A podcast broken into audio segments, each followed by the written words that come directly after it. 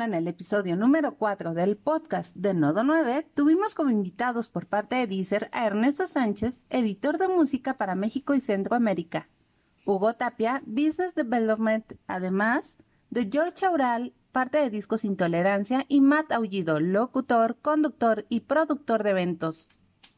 Platicamos sobre el consumo de música en medios digitales y cómo esto ha cambiado el negocio de la música. Nos acompaña Ernesto y Hugo. Ellos pertenecen a una de las plataformas yo creo que más grandes y más importantes que hay para el ámbito musical que se llama Deezer. ¿Por qué, eh, mi querido Ernesto, mi querido Hugo, por qué no se presentan para que la pandilla sepa un poco más de ustedes? Yo me llamo Ernesto y soy editor tanto de México como de Centroamérica y pues apenas llevamos aquí seis mesecitos. Mi querido Hugo. Muy bien, bueno, pues primero que nada, gracias, gracias por, por invitarnos a ser parte de este proyecto, aunque sea brevemente. Encantados de compartir aquí un ratito con ustedes. Yo soy relativamente de nuevo ingreso en Deezer, aunque es mi segunda vuelta. Yo ya había estado colaborando con la empresa hace algún tiempo, me fui a dar vueltas por ahí y regresé básicamente ayudando a echar a andar la, la marca con varios acuerdos comerciales que tenemos en México, pero bueno, en realidad desde centro hasta Norteamérica, pues nos va a tocar ahí apalancar a Deezer, que como dices tú, pues sí, somos un, un servicio de, de, streaming de audio que, que estamos en, en, todo el mundo, pero que creemos que hay todavía una gran oportunidad de crecer aquí en, en estos mercados. Esa es mi chamba. Sería importante, Ernesto Hugo, que nos dijeran cuán, cuánto ha cambiado el medio, el ambiente musical. A mí, a mí personalmente, al DOC, a todos estamos aquí, nos tocó ir al, al no sé, al Mix Up, al Tower Records, al al este al Discolandia o en los mercaditos ahí medio ilegales, este comprar música. ¿no? viejo. Tu música este, favorita. O sea, yo me compré el Dangerous del Michael Jackson, el Long Box y cosas así. O sea, ¿cuánto ha cambiado de ese formato físico Ahora ustedes, que pues básicamente son eh, lo opuesto a, a, esta parte de formato físico, ¿ustedes cómo han visto la evolución en ese sentido? Si empezamos por ahí, si empezamos a compartir de, de anécdotas de cómo consumíamos música, este, todo lo que nos ha tocado, pues ahí se me va se me va a caer el acta de nacimiento y el pasaporte, entonces mejor me hago como que no conozco de, de, de las tiendas de discos y eso, pero bueno, no, la verdad es que ahí Ernesto nos, nos podrá compartir, pero evidentemente pues esto es parte de una evolución que ha facilitado la, la tecnología y que has, yo creo que ha sido respondiendo a ciertos deseos de, de, cómo la gente quiere consumir o prefiere consumir. Es decir, que quizá antes no se podía porque no estaban los, los medios necesarios para hacerlo, no estaba la tecnología ahí, pero al final del día es adaptarse a, a las necesidades y al mismo tiempo también va modificando eh, esos hábitos de manera que va generando necesidades nuevas, ¿no? Que antes no existían. Entonces, yo creo que el, mundo no solo ha cambiado de forma exponencial, cuestiones en la industria de la música, sino en todo, ¿no? La tecnología ha impactado cómo consumimos absolutamente todo. Y bueno, Deezer es al final un, un, uno de los players de la industria que lo que trata es de ser ese catalizador y facilitarle la experiencia a los usuarios, a los consumidores, ¿no? Adaptándose a estas nuevas formas de consumo que además, pues como te digo, o evolucionan día, día con día, ¿no? La, la, la rapidez con la que se mueven ahora las cosas, que te digo, lo facilita la, la tecnología, pero es, es, impredecible, ¿no? Hacia, hacia dónde va. Lo que hay que tratar de hacer es tener la agilidad necesaria para, para reaccionar y, si es posible, también para anticiparse a esa necesidad que tienen los consumidores, pero lo que es un hecho es que eh, si, si, tengo que, que, resumir mi respuesta en corto, ¿cómo ha modificado? Es simplemente que nunca se había consumido tanta música y tanto audio en la historia de la humanidad y contenido en general como hoy, ¿no? Gracias en parte pues a que existen, existen empresas como dice, pero también a que los propios generadores de contenido y los artistas tienen cada vez más herramientas a su, a su alcance para poder compartir con, con el mundo su, su arte y sus su productos, ¿no? Ok. Oye, ¿cómo ha cambiado Deezer del 2013 que entró a México ahorita? Porque he visto que sí ha habido algunos cambios, pero por ejemplo la parte de embeds y, ¿cómo se dice? Y la interacción con otros sitios está, casi no se ha movido. Yo te puedo decir, no, no sé si te puedo dar todo el, el panorama de cómo ha cambiado en, de, del 2013 para acá.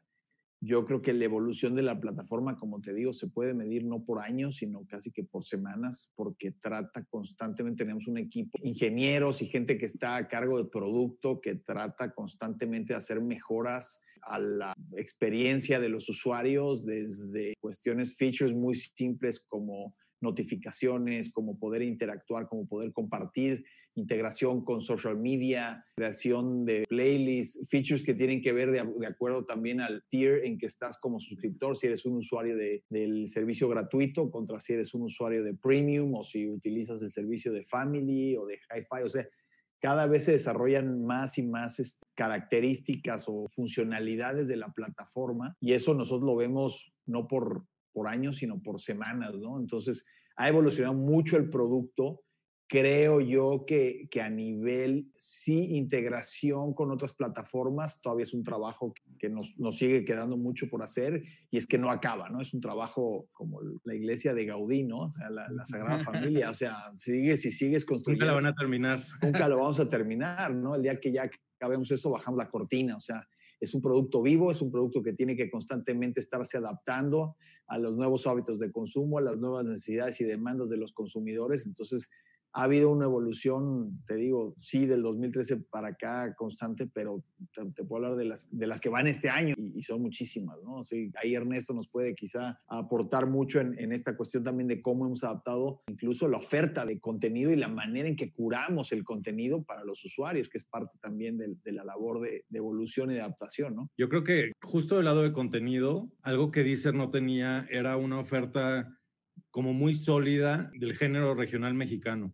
y si tú ahora te metes a la plataforma, ¿no? Desde tu teléfono, que creo que esto fue lo que cambió absolutamente todo. Esta invención fue lo que mató todos los formatos físicos, nuestros CDs y demás. Yo sigo consumiendo vinilos, como pueden ver, por mera nostalgia. Por hipster, por hipster. Por hipster y, por, sangrón, pero no, en realidad este, sigue, sigue yendo a caballo a la oficina, pero eso ya es un... un gusto personal. Sí, es gusto personal. En carreta. Sigue yendo al chopo a consumir material. a buscar este, vinilos usados. Y claro, vale más. el, eso, el, el regional mexicano ha sido como un género que no estaba, no se estaba explotando en Deezer. Y ahorita, si, si ustedes se meten, hay un canal de música mexicana en donde hay una oferta de más de 30 playlists por todos sus subgéneros, desde los anteriores, ¿no? Desde los clásicos de la quebradita, el pasito duranguense, eh, boleros viejitos, hasta los nuevos que están eh, emergiendo, ¿no? El que se llama bolero glam, trap, trap corridos, este, regional urbano. Y fíjate, ayer estaba hablando con el Doc, el, el fundador de Los Ángeles Azules, y me decía, güey, promueve a mi hijo porque mi hijo está haciendo cumbia urbana, un género que yo desconocía. Sabía que existía el regional urbano, pero no la cumbia urbana. Entonces, también ayer lo estaba escuchando y dije, qué interesante cómo está evolucionando esto. Y creo que en Deezer estamos eh, campeonando mucho el regional mexicano en todas sus, sus formas habidas y por haber. Este, y obviamente sin descuidar ¿no? la curaduría de, de, los géneros urbanos, que sigue siendo el más consumido en México, como platicábamos off cámaras de, pues obviamente J Balvin y, y, Bad Bunny, que son los más, más consumidos, pero en tercer lugar, al menos a nivel México, es Natanael Cano, que es el que lideró o lideró el, el, este, todo este movimiento de regional urbano con Rancho Humilde, que es el, su, su, disquera allá en, este, en California, con Jimmy Humilde, que pues fue el que apostó por esto. Entonces, muy, muy chistoso que, que las nuevas generaciones estén escuchando la mezcla del urbano, que es lo que llaman, con el regional, que es lo que escuchábamos pues, nosotros y nuestros papás y nuestros abuelos, ¿no? Entonces, ahí vamos, ahí vamos, este, y, y, creciendo bastante, ¿no? Estos seis meses ha sido un crecimiento muy, muy, muy impresionante. Y eso que, y eso que menciona Ernesto, pues es bien, bien interesante y creo que está muy este, arraigado en el DNA de, de que es tener este enfoque hacia los mercados de, como dicen, global, ¿no? O sea, pensar global, porque al final somos una empresa global con, un, con, un, con todas las posibilidades que esto te da, pero también actuar de manera local. Y eso significa apoyar artistas locales, promover estos subgéneros y este, todo este híbrido que se va generando de una manera súper orgánica y también generar un, una plataforma para promover todo esto, ¿no? Y, y, y, esto tiene que ver con contenido musical, pero también con otro tipo de contenidos, como el, ahora el, con el boom que hay de, de los podcasts y la curaduría de contenido a través de listas de reproducción, todo tiene que ver con este enfoque de estar más cerca del consumidor local y entender que tampoco es un one size fits all, ¿no? O sea, no se puede hablar de el consumidor mexicano, sino que hay muchos tipos de consumidor mexicano según no solo cuestiones demográficas o geográficas, sino ya hasta actitudinales, ¿no? Y, y no, Ernesto lo sabe muy bien, o sea, tú puedes oír quizá un día música regional mexicana, pero eso no te excluye del grupo de gente que a lo mejor también puede disfrutar de reggaetón más, más este, digamos, más mainstream, pero también de repente una estadística ahí curiosa, ¿no? México, México es de los países más consumidores a nivel global de rock, rock clásico, o sea, eh, creo que... Cuarto, ¿no? Tercero, me parece que a nivel, a nivel global. el, tercer lugar. Y, como, como, dice Hugo, eh, rock clásico de, de, pues desde The Doors este, hasta los Smashing, Pearl Jam, grunge, todo y también el rock, rock mexicano. Justo para, se, se, cumplieron 30 años del lanzamiento del primer disco de Fobia la semana pasada y decidimos lanzar una lista de, que se llamara Rock en tu idioma, pues para celebrar este, este, este discazo y pues hacer como un compendio de todo lo que se llamó rock en tu idioma, ¿no? E, este movimiento que tristemente ya murió y creo ya quedan muy pocas bandas de rock mexicanas actuales, quizás OE, aunque es un poquillo más indie, más alternativa, este, pero bueno, fue un boom este playlist de rock en tu idioma. No lo habíamos hecho, no se había hecho. Se hace rock, pero se, este, se cura, por ejemplo, en Argentina, ¿no? Entonces, este, pues es un rock muy, muy hacia Calamaro y hacia Fito Paz y ese tipo de, de, exponentes. Pero, eh, pues ahora que eh, revivimos el rock en tu idioma en, Deezer, con La Cuca, con Julieta, con hasta Aurora y la Academia se, se colaron por ahí pues ha sido un, un, exitazo este playlist, es el más escuchado en las últimas dos semanas en la plataforma. Entonces, también creo que, que, que ahorita hay una necesidad de nostalgia. De este encierro nos ha llevado a una nostalgia tremenda. Antes se consumía mucho las novedades de la semana y las disqueras, ya sabes, están, por favor, méteme en esa lista, méteme, méteme. Y hemos visto una disminución de gusto por, por novedades y más consumo hacia el catálogo. Entonces, ahorita que George estaba hablando uh, fuera de cámaras de, de, de, las cantantes que tiene el catálogo, pues eso es lo que realmente se está consumiendo ahorita muchísimo. Catálogo y, y moods, ¿no? Mucho mood de, de canciones que te relajen, de canciones para la cocina, canciones para trapear, canciones para... Para, no para trapear. Claro, sí, sí, estas, estas listas para trapear, pero también para trapear del otro, como, como también. Mi doc, tú traes, tú traes como una dinámica por ahí en redes sociales que subes como cinco o seis discos y como que le preguntas a la pandilla así como que, ¿cuál me reviento, no? Y, y la verdad están así como súper variados porque así como el otro día vi que traías así como Suede, Oasis, Maná, este, no sé qué, o sea, así, neta, ¿really? Puro, Britpop, güey. Es que, y eso, eso, es bien importante. A ver. Sí, claro. Puro Britpop, maná. Sí. o sea, e, era la copia de, de Police, ¿no? Entonces entra. entra ahí, güey. Amigo, mejor pregunta. Yo tengo una pregunta. Te quite de eh, cuadro. Aprovechando la parte que tenemos a George, que tiene una izquierda, y a, a Dicer hace, no sé, un menos de 10 años, todavía estaba este discurso de las plataformas digitales terminarán con la industria de la música y las disqueras y los artistas todos escandalizados porque su música se iba a consumir de manera eh, gratuita en Internet. ¿Cuál ha sido? han sido muchos años y supongo que muchos cambios pero ¿en qué punto de esa percepción nos encontramos ahorita? Pues no sé, yo, yo sí creo que, que ha cambiado mucho la, la, industria y ha cambiado en muy poco tiempo, ¿no? De repente podemos decir, ay, sí, en los últimos 15 años y se nos hace como mucho tiempo, pero en, en unos momentos donde de repente emergió las disqueras independientes, y donde tuvo como mucho, mucho este papel principal y de repente este papel principal se, se trasladó a, las, a los servicios de las agregadoras, ¿no? Y, y, y son cosas que uno se va adaptando conforme van pasando, pero de repente uno no entiende toda esta vorágine del tiempo, ¿no? Y yo creo que, que realmente la relación eh, con la música y el valor que le hemos dado como consumidores ha cambiado demasiado, ¿no? Y, en gran parte es gracias a, a, las plataformas digitales, ¿no? Donde, como bien decía el Matt, eh, hace, hace mucho tiempo uno tenía que juntar sus ahorros, trabajar una semana para comprarse un disco, ¿no? Y ahora con, con ese valor de un disco, uno puede acceder a todo un catálogo ilimitado, ¿no? Y yo creo que por eso, como bien dice Hugo, ahorita es donde más música se está escuchando, ¿no? Más audios se están escuchando, pero también donde le hemos perdido como ese cariño, ¿no? Ese ritual de sacar un, un vinilo como el buen Ernesto y ponerte a escucharlo detenidamente y ahora lo usamos como música de fondo, ¿no? Entonces, creo que sí ha cambiado mucha la, la, forma en la que consumimos, en la que lo vivimos. Incluso a mí me ha tocado ver chavitos en, en festivales que parece que van nada más de escenario en escenario haciendo check, ¿no? Así de, ah, ya lo vi, dos canciones, ah, ya lo vi, dos canciones, ya lo vi, dos canciones, como para decir que fueron parte de esta experiencia, ¿no?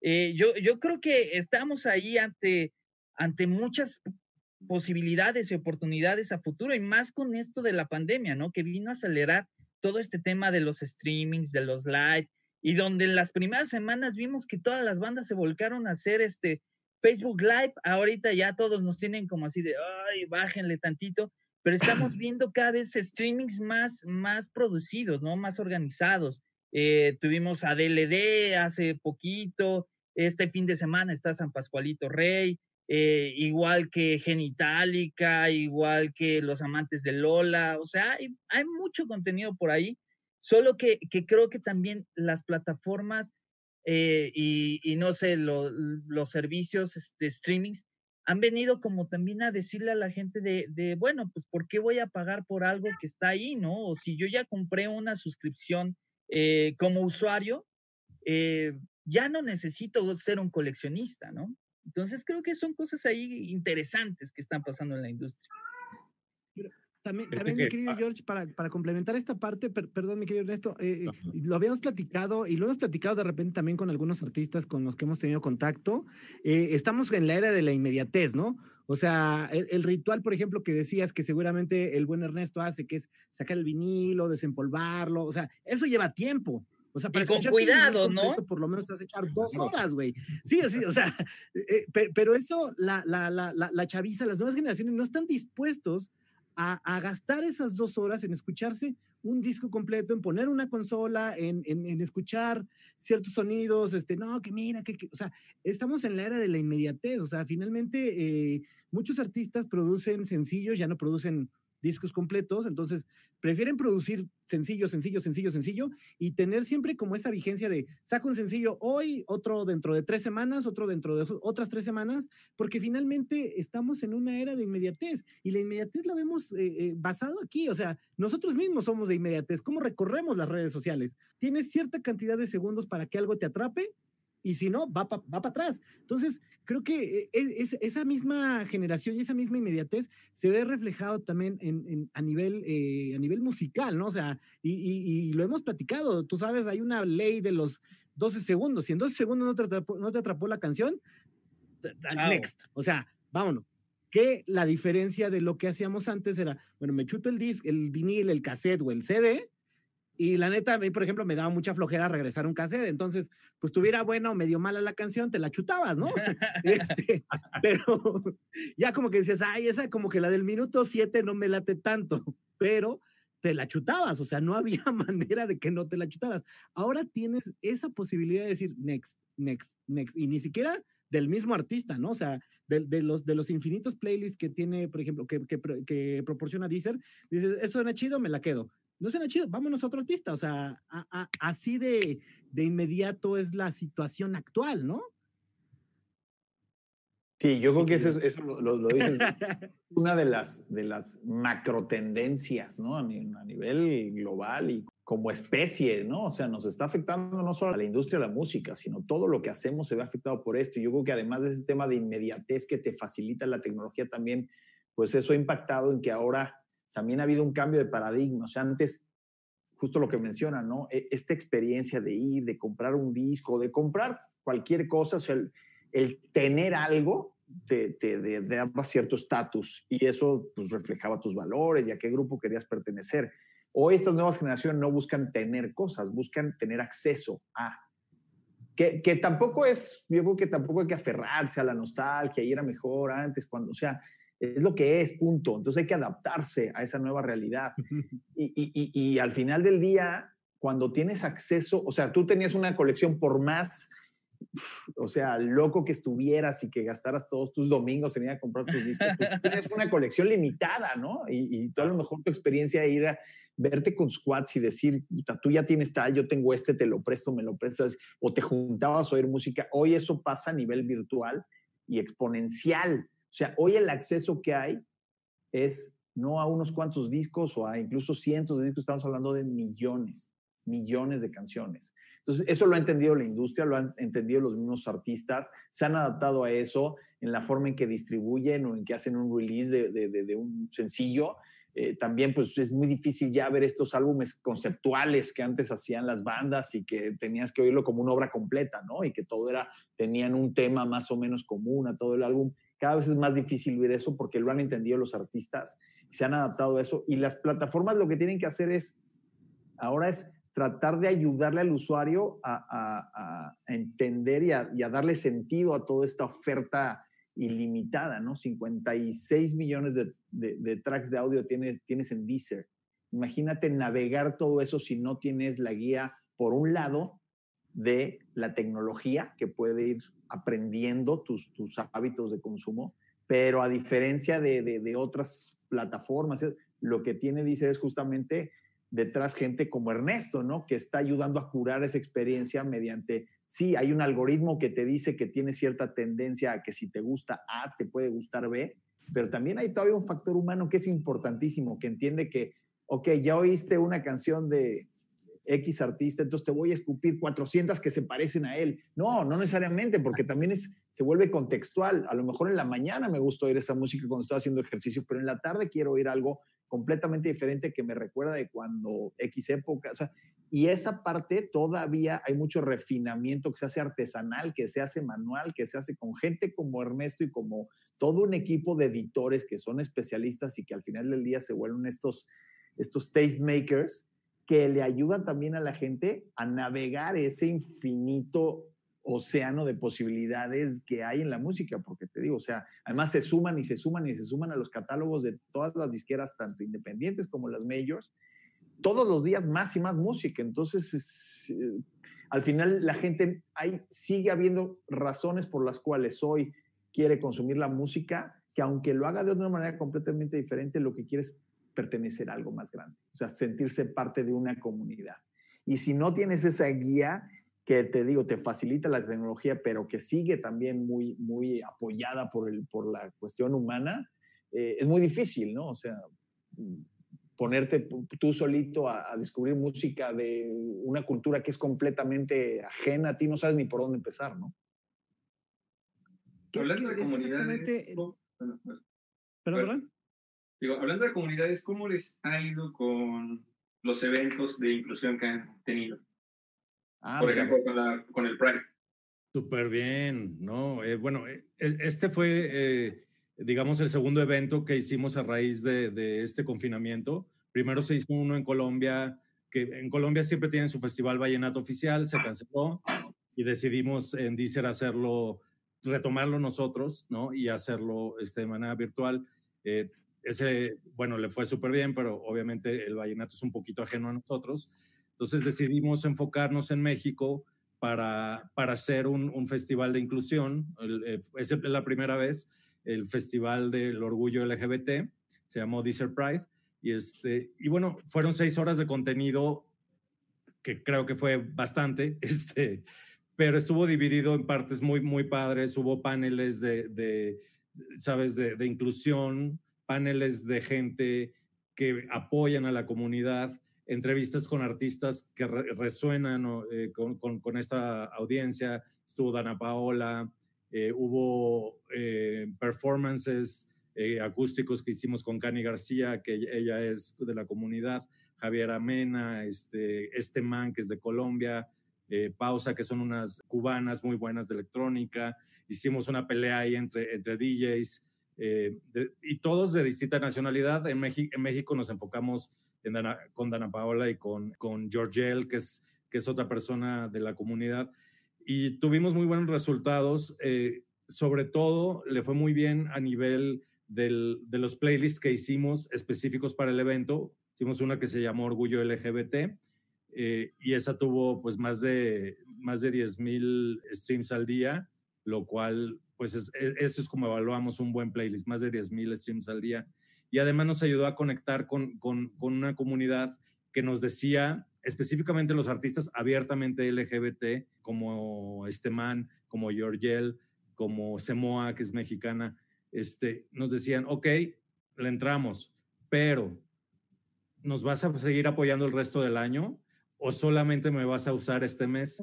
Lo cual, sí, lo cual fue un gran aprendizaje y es algo que estamos evaluando y, creo que eh, este, Hugo también puede elaborar en, en esto de ¿Qué oportunidad hay realmente para el talento LGBT abiertamente fuera de junio? Porque, ¿Por qué solo los volteamos a ver en junio? Eso es, eso es una reflexión que, que estos mismos artistas nos hicieron y, y, que ahora decimos, bueno, ¿qué hacemos? O sea, obvio que te apoyo, obviamente vas a seguir en playlist y demás, pero ¿quieres también que te encasillemos en, en, dentro de un canal que se llame Pride o no? Porque también eso es como como la gran discusión diaria, ¿no? Con, con, con, la comunidad. Es, o sea, ¿quieres ser alienado o etiquetado o no?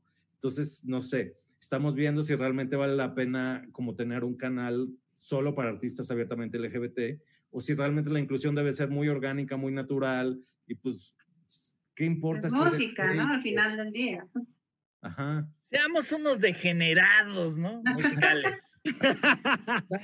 muy rapidísimo, un saludo a Carlos Becker, un saludo a Ari Romero, un saludo a Milk Sparks, a Víctor Martel, eh, a la pandilla que está acá en redes sociales escuchando esta buena charla y este buen cotorreo. Un saludo a toda la pandilla. Ahorita, eh, mi, mi, buen Hugo, platicabas de algo bien interesante que decías cómo se compone este algoritmo de Deezer, porque hay millones y millones y millones y millones y millones de, de, de propuestas, ¿no? Ustedes recordarán eh, perfectamente que antes existían ciertas garras que nos ponían unos filtros.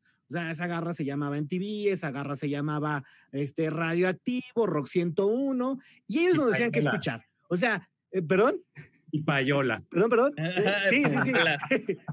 ellos, ellos, si ellos nos ponían este Guns N' Roses, eran Guns N' Roses. Si nos ponían este Aerosmith, Aerosmith Van Halen, lo que nos ponía MTV, Nirvana, era lo que uno consumía. Sí había otros canales, ya los más under, que te ibas al chopo y pues ahí encontrabas de repente unas propuestas más under. Pero generalmente, eh, pues consumíamos lo que nos dictaban estas, este, pues, estas garras gigantescas que estaban ahí proponiéndonos qué escuchar y qué no escuchar. Hoy en día no existe esa garra.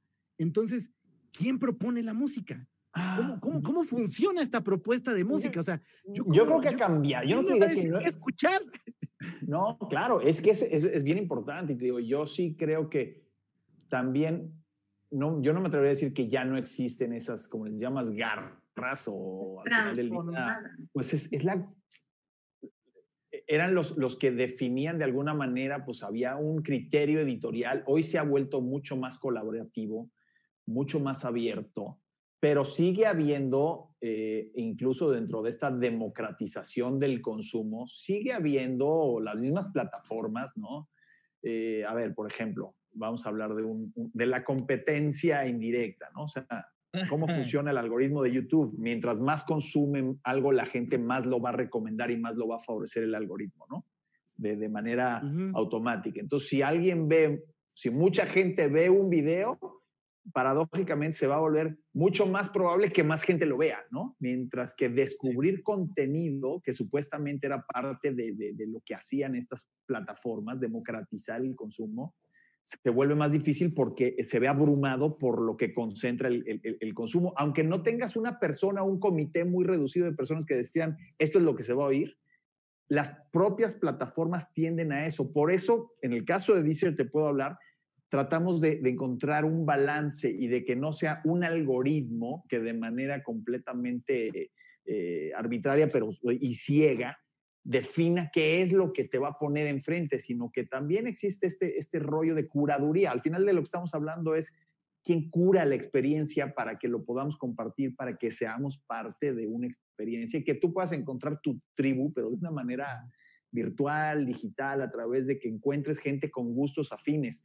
Eso todavía tiene esta parte humana detrás, ¿no? En el caso de Deezer, te digo de que nosotros sí es cierto que a lo mejor si, si consumes X tipo de, de, música, pues a lo mejor tienes cierto, cierto favoritismo hacia, hacia géneros similares, pero no nos quedamos ahí, sino que también de repente sabemos que, como te digo, los seres humanos no somos como blanco o negro, ¿no? Toda esa gama de grises que hay a nivel anímico, a nivel también, o sea, tú no oyes la misma música hoy que oías hace cinco años. Entonces tiene que evolucionar contigo también como usuario de la plataforma. Y eso te digo, hoy creemos que una de las, de las maneras en que, en que lo seguimos haciendo bien en Dice es combinando la tecnología, pero también con un toque humano. O sea, nosotros tenemos como parte de nuestros valores que somos la plataforma más personal en el sentido de que te digo, tiene uno de los features, por ejemplo, que nos distingue, se llama Flow. Y Flow, eh, la manera en que lo definimos es, el, tu soundtrack personal, ¿no? Es decir, en, en, función a lo que tú vas consumiendo, te va haciendo una recomendación, pero no es una, no es una lista de reproducción, no es una playlist, sino que simplemente va evolucionando contigo. Y mientras más tú la usas, más aprende de ti. Pero insisto, también tiene una parte humana. Este equipo de editores que tenemos también todos de alguna manera van influyendo en qué es lo que la plataforma te va recomendando, no solamente un algoritmo, no solamente es eh, este, este, este pico de consumo de los, el top 40, ¿no? Al contrario, te ayuda a hacer descubrimientos, te ayuda a, extender esa cola de consumo del producto, ¿no? Hoy, hoy no todo se concentra nada más en los top 40, hoy, hoy puedes, te digo, tienes la posibilidad porque ahí está, de descubrir artistas que a lo mejor le gustaban a tus papás y a tus abuelos. El problema es que si no te lo dice tu papá y tu abuelo, es muy difícil que tú solito vayas, investigues y lo, y lo encuentres. Entonces, ahí es donde creo que podemos ayudar, acercar a la gente a tener una experiencia más, más cercana y más íntima y más personal con la música, ¿no? Oigan, amigos, hablando, o sea, lo contrario, no la gente, sino los artistas, ¿cómo, cómo pueden hacer atractivo su canción ante los curadores de, de, ustedes, de Deezer, para que les pongan atención, porque supongo que les deben de llegar miles y miles y miles de canciones a la semana, ¿no? O sea, cada, viernes no sé cuántos millones de lanzamientos haya, ¿no? ¿Cómo, le hacen para poder enfocarse y decir, ok, esta rola me prende, no me prende, o, o simplemente para que uno como artista pueda acceder más fácil a estas listas? Fíjate que el promedio de canciones que, que, escuchamos a la semana cada editor es, es 300 más o menos. Este, y, y, estamos especializados en distintos géneros, ¿no? Eh, o sea, no, yo no curo toda la, la, música de México, sino, por ejemplo, yo curo regional mexicano, alternativo, electrónico y, este, y pop, pop en español. Y además tengo mis, mis selecciones editoriales donde pongo mis canciones favoritas que les recomiendo a la gente y demás y el de Argentina hace rock, y el de Colombia hace, hace urbano, y el de Estados Unidos hace country, y así nos vamos dividiendo los géneros, porque si no nos volveríamos locos, ¿no? Escucharíamos mil canciones. Este, yo creo que lo, voy a decir algo que a lo mejor es una, una utopía, pero yo trato de pensar bajo la premisa de que no existen canciones malas, sino que existen distintas audiencias y distintos gustos. Entonces siempre escuchar con, con los oídos abiertos, siempre tratar de estar abierto a propuestas nuevas, siempre pensar que no porque a mí no me guste una canción de banda significa que a los demás no. Y, este, y darle oportunidad mucho al, al talento nuevo. Hay muchísima gente que además de las, todos los pitches que recibimos de disqueras y agregadoras, me escribe directamente a mi, a mi Instagram para que los escuche y por favor, señor Ernesto, hágame, hágame el favor de escucharme y, me conmueve mucho. Primero, primero odio que me digan señor. les, digo, les digo, a ver, si la escucho con, una condición, mejor dime güey en lugar de señor. sí, no, mil veces.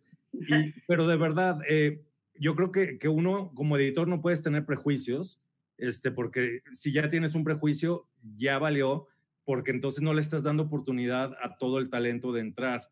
Este, obviamente si hay una regla que ya habíamos hablado un poquito, que creo que lo dijo George, de, pues hay unos 30 segundos en donde tiene que captar tu atención.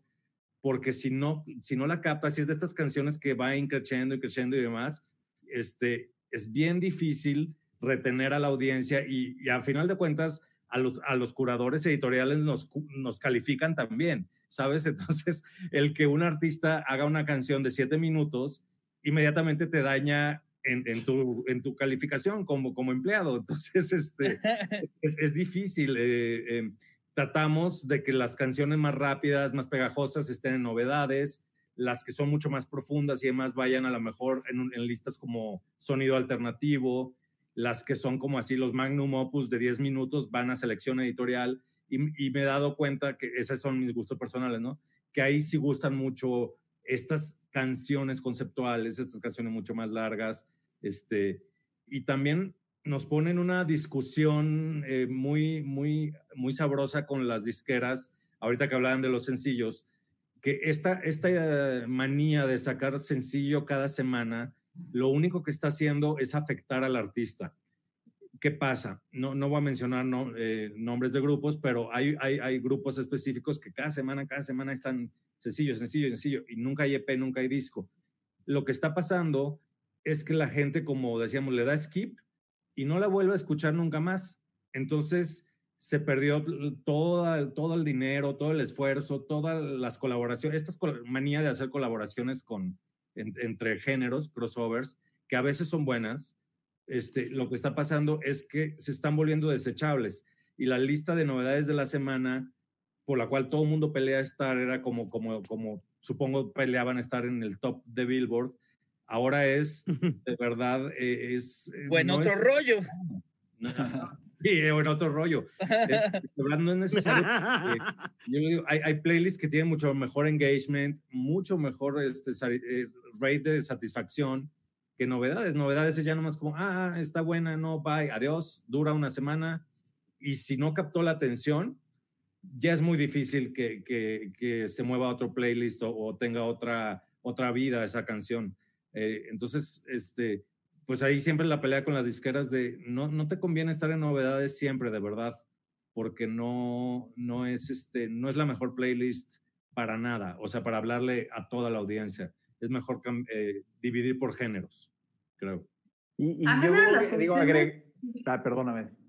Es que yo les iba, a hacer, los, les iba a echar un poquito de flores porque hay una función que a mí me gusta mucho de la aplicación en general, hace rato decía Matt que había esta garra que nos decía qué escuchar y qué artistas iban a ser los, los más populares. Yo creo que eh, aplicaciones como Deezer lo que han hecho, además de apoyar a muchos artistas independientes, es abrir los gustos musicales de las, de las personas. Por ejemplo, si no tiene, eh, hay otras plataformas que mm, si no pagas, pues te atascan de comerciales, ¿no? Y de anuncios.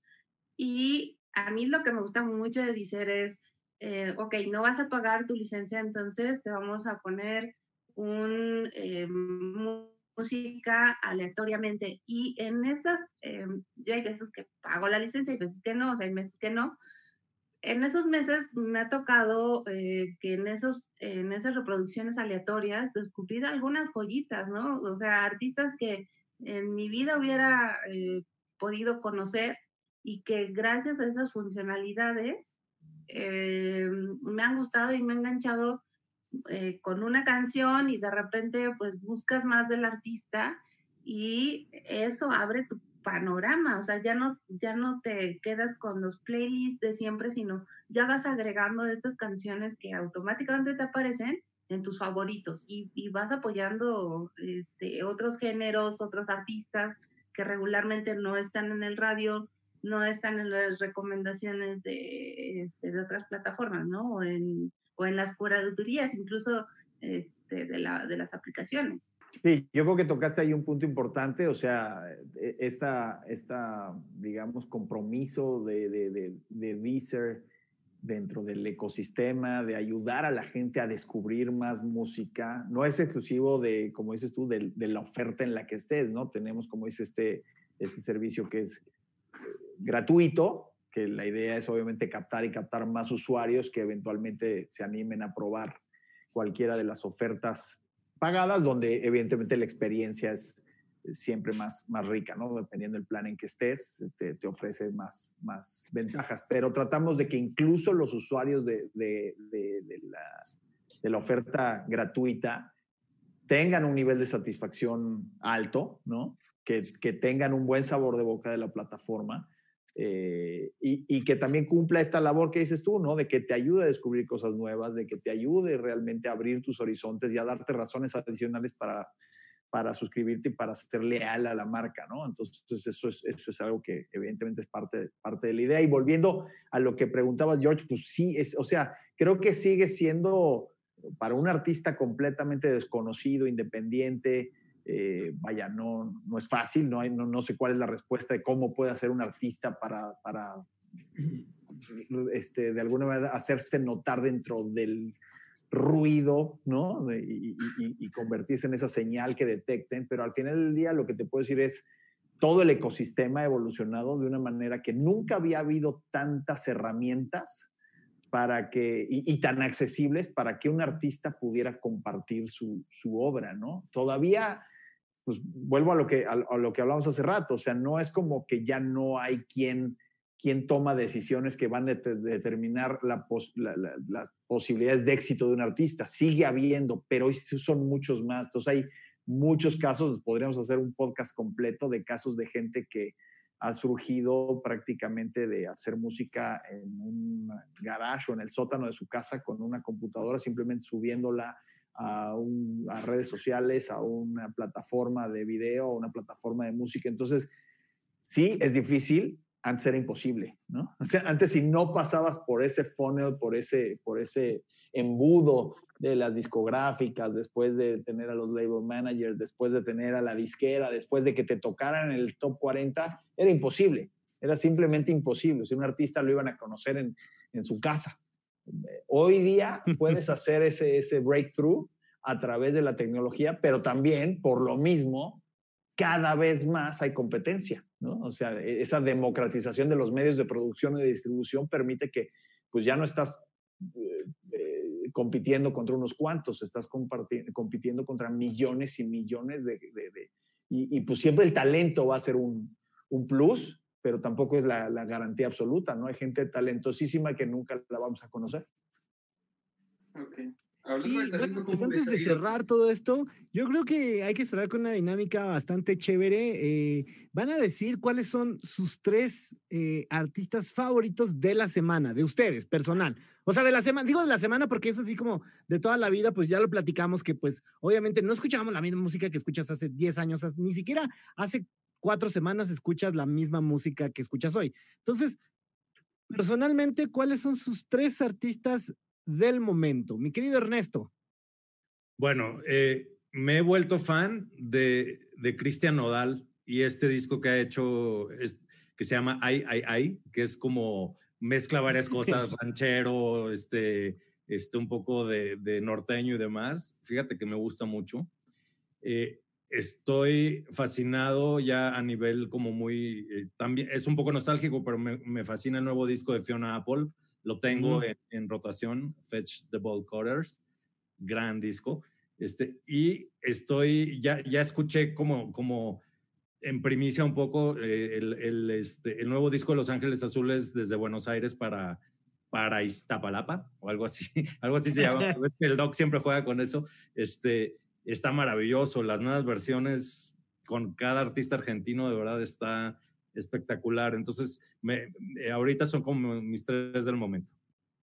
Mi querido Hugo, ¿qué, ¿qué, qué, es lo que estás consumiendo esta semana? Pues sí, yo creo que más bien ese es el criterio, más que hablarte de favoritos, porque dice, dicen por ahí que hay un punto en tu vida en que ya dejas de abrirte a nuevas cosas. Este, no, no es mi caso, afortunadamente yo he tratado siempre de mantener como ese, Sí, después de los 30 o los 35, que estoy a punto de pasarlos, estoy ya, ya cerca de pasarlos. Entonces, pero yo sí he hecho el esfuerzo consciente de seguirme abriendo, ir cosas nuevas, pero la verdad es que siempre uno busca su querencia y te lleva hacia lo, lo que te gusta. Pero más bien voy a responder tu pregunta con qué es, creo que lo que más rotación le di en estos últimos días, eh, eh, el último disco de Tame Impala, este, creo que ya lo desgasté y eso que es digital, y creo que ya le, hice unos surcos al, al vinilo. Este, también me gusta mucho el último de Lana del Rey, que he estado también este, sacándole demasiado, demasiado jugo. Eh, y, bueno, más que como, porque tampoco me voy a hacer el cool y decir que soy el más abierto, por ejemplo, y conocedor de, de música regional, pero por ejemplo, lo, la colaboración que hizo este, banda MS recientemente con es un placer culposo que me ha dado, o sea, hasta cuando no estoy oyendo la, la, tengo en la cabeza, la verdad es que sí la tengo ahí muy pegada. Este, podrían ser así los tres que destaco de, de los últimos días. Mi querido Doc, el de Benz de Radiohead. No, creo que lo que he escuchado esta semana fue a Sway. Ah, bien, vaya. A Rabo Alejandro uh -huh. y a J Balvin. Uy, mire a Laura Dark. ¿Qué es lo que has escuchado esta semana? Híjole, yo eh, la verdad es que estuve escuchando mucho podcast y ayer eh, me volví a redescubrir con, a reencontrar, perdón, con Lacrimosa, que había discos que ya tenía mucho tiempo que no escuchaba. Y ayer dije, oh, voy a, voy a escuchar Lacrimosa y me puse a escuchar Lacrimosa. Y dije, ¿por qué lo dejé de escuchar tanto tiempo? La verdad es que es lo que he estado escuchando toda la semana. Y Tú, mi querido David, no sé, bueno, se vale que digas Paquita la del barrio, no tenemos ningún problema. se vale perfectamente, ¿eh? Con que no diga, con que no diga reggaetón, ya. Son tus gustos, son tus gustos. Aquí te queremos igual. Mira, desde la vez que voté por. ¿Quién era? Por Bad Bunny en lugar de este. de Freddie Mercury. Con eso me quedé. No, ahorita estoy escuchando a Leiva, lo estoy reencontrando otra vez. A Fito y los Petipaldis y estoy sabineando un rato. Ya puro sabes, español, puro español. en español de España. Yo estuve escuchando esta semana el, el Off the Wall de Michael Jackson. Este, claro. discaso, eh, discaso, discaso, discaso de Michael. Este, por ahí que vi tu publicación, me dieron ganas de escuchar Radiohead y escuché el Key Day de Radiohead. Dije, wow, bien, bien por Radiohead, un gran, este, un gran disco y este, mi gusto culposo, escuché el sí de Julieta Venegas. También está bueno, ¿eh? La verdad es que no le había puesto tanta atención y dije, ve, está, está interesante, eso fue lo que consumí esta semana. Y digo, eso lo hice para, este, pues, ser ahora nosotros esa garra este, y recomendarle una, unos disquitos a la pandilla que está escuchando esto, que está viendo esto. Y bueno, pues no sé si quieren agregar algo antes de que nos despidamos. Pues nada Yo, más que tenemos este, una gran oferta de, de podcast, que, que, eso no lo, no lo hablamos, pero ahorita que lo mencionaba aquí este, este pues ahí ya lanzamos varios podcasts este, desde abril en México y tenemos dos originales y justo hoy lanzamos uno nuevo que se llama este, Esenciales. Entonces entrevistamos a Mario Dom de Camila y, y estuvo padre porque él, él vive en Los Ángeles y tiene su estudio en Los Ángeles y está encerrado ahí, pero entonces se puso a tocar el piano y a contarnos la, la historia de cada canción y sí canta el chavo.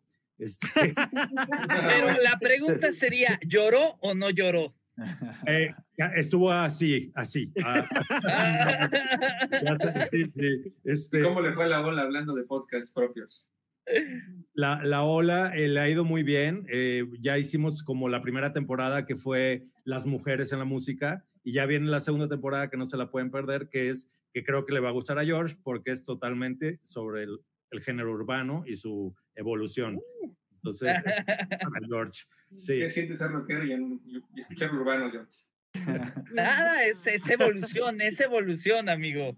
Pues sí, hay que, vamos a regresar a... Pero oídos a bueno, okay. ¿Qué, verdad, ¿qué, sigue para Deezer ahorita?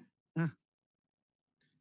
¿Qué sigue para Deezer? Qué bien. A ver, eh, pues Hugo, Hugo, que es aquí este, nuestro business development. ¿Qué sorpresas hay?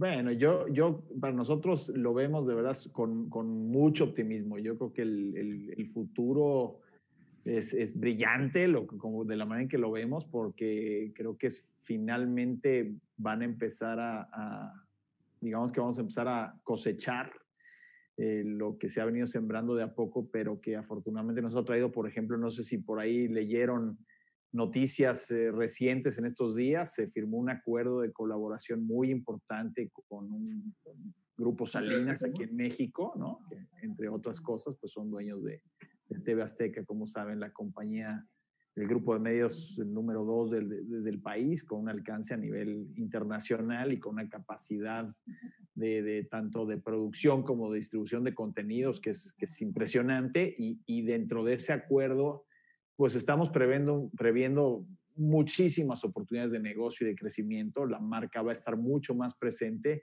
Creo que, creo que Deezer había sido el secreto mejor guardado entre la gente que le gusta la música en este país, porque creo que los que, los que realmente se consideran melómanos conocen Deezer, pero creo que es momento en que podamos también pasar de ese nicho tan reducido a ser una marca un poco más masiva y creo que este acuerdo nos va a ayudar entre otras cosas, bueno, tenemos ahí, el, estamos trabajando en el lanzamiento de, una campaña publicitaria muy, muy agresiva que van a ver en todos los medios. Va a ser una, una eh, campaña multiplataforma, eh, aprovechando el músculo que tiene nuestro, nuestro socio eh, Grupo Salinas, pues vamos a estar hasta en la sopa con esta nueva campaña, que es una campaña que estamos seguros de que estamos muy contentos, estamos seguros de que va a ser súper exitosa con mucha recordación porque tiene, tiene el impacto de, pues, entre otras cosas, de, un gran, gran artista un grupo mexicano muy, muy conocido y exitoso eh, que le da ese, ese endorsement, digamos, a la marca, pero también el, el, el spot está quedando muy bonito y, y, y, creo que pronto lo van, a, lo van a poder ver en todas partes. Eso, entre otras cosas, o sea, parte del proyecto es que vamos a hacer pues la primer plataforma de streaming de música, yo diría, creo que a nivel mundial, que va a tener un programa de televisión eh, semanal en televisión abierta. Eh, gracias a esta colaboración, dentro de un par de semanas se estrena el primer, el primer episodio de este, de este nuevo de este nuevo programa que entre otras cosas pues va a ser recomendaciones musicales, novedades, etcétera, y que nos va a ayudar también, va a ser un vehículo obviamente promocional para seguir sembrando la marca y generando, generando nuevos fans también de fans de la música que también se conviertan un poco en fans de Deezer, ¿no? Uh, suena bastante interesante. Eh, enhorabuena, eh, de verdad, muchísimas gracias a, a todos los, los, participantes. Doc, gracias por haber estado este, aquí con nosotros cotorreando un rato, mi querido Ernesto. Este, más buenas recomendaciones, buenos vinilos. Un día yo, yo sí jalo a una tarde de vinilos, ¿eh? La sí. Yo jalo así, sí, pero me encantan los vinilos y la experiencia. Tu casa y hacemos pelea de vinilos. Es ah, sí, va, va, va, va, va, va, la transmitimos sin problema, ¿eh? Ah. de verdad, no, es cierto lo que decían, la, la experiencia de, de, de, ver el arte, de escucharlo completo, de, de sentarte a escucharlo y luego cambiarlo de lado, no, no se compara con nada. Nosotros los jóvenes no, no entendemos de esas cosas, pero bueno. Para ti está YouTube.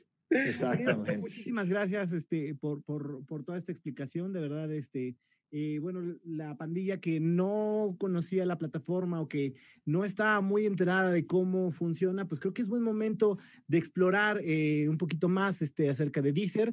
Ya nos, claro. ya nos disiparon algunas dudas, entonces... Descárguenla, Descarguen, aunque sea, aunque sea el, el, el, servicio gratis y de ahí se van a enamorar, van a ver. Ya lo dijo, ya lo dijeron. Ortices, muchísimas gracias. Aunque estén bastante tomados, gracias. Yeah. Vamos a despedirnos, pero nos tenemos que despedir con un aullido colectivo. Eh, Ustedes vieron cómo le hice al principio, que aplaudí y le dice ¡au! Tiene que, Hugo, tienes que hacerlo. Pero porque yo ya estaba puestísimo. Yo era el primero que estaba entusiasimado con la idea. Es que tú eres y por eso lo pensamos. Vamos ¿Por hacer... qué hacer la distinción conmigo, carajo? Por la juventud, la juventud. Ah, nos despedimos ahora sí. En 3, 2, 1. ¡Au! Los esperamos la siguiente semana para un nuevo episodio. Recuerden suscribirse en su plataforma preferida de podcast y seguir las transmisiones en las redes de Nodo 9.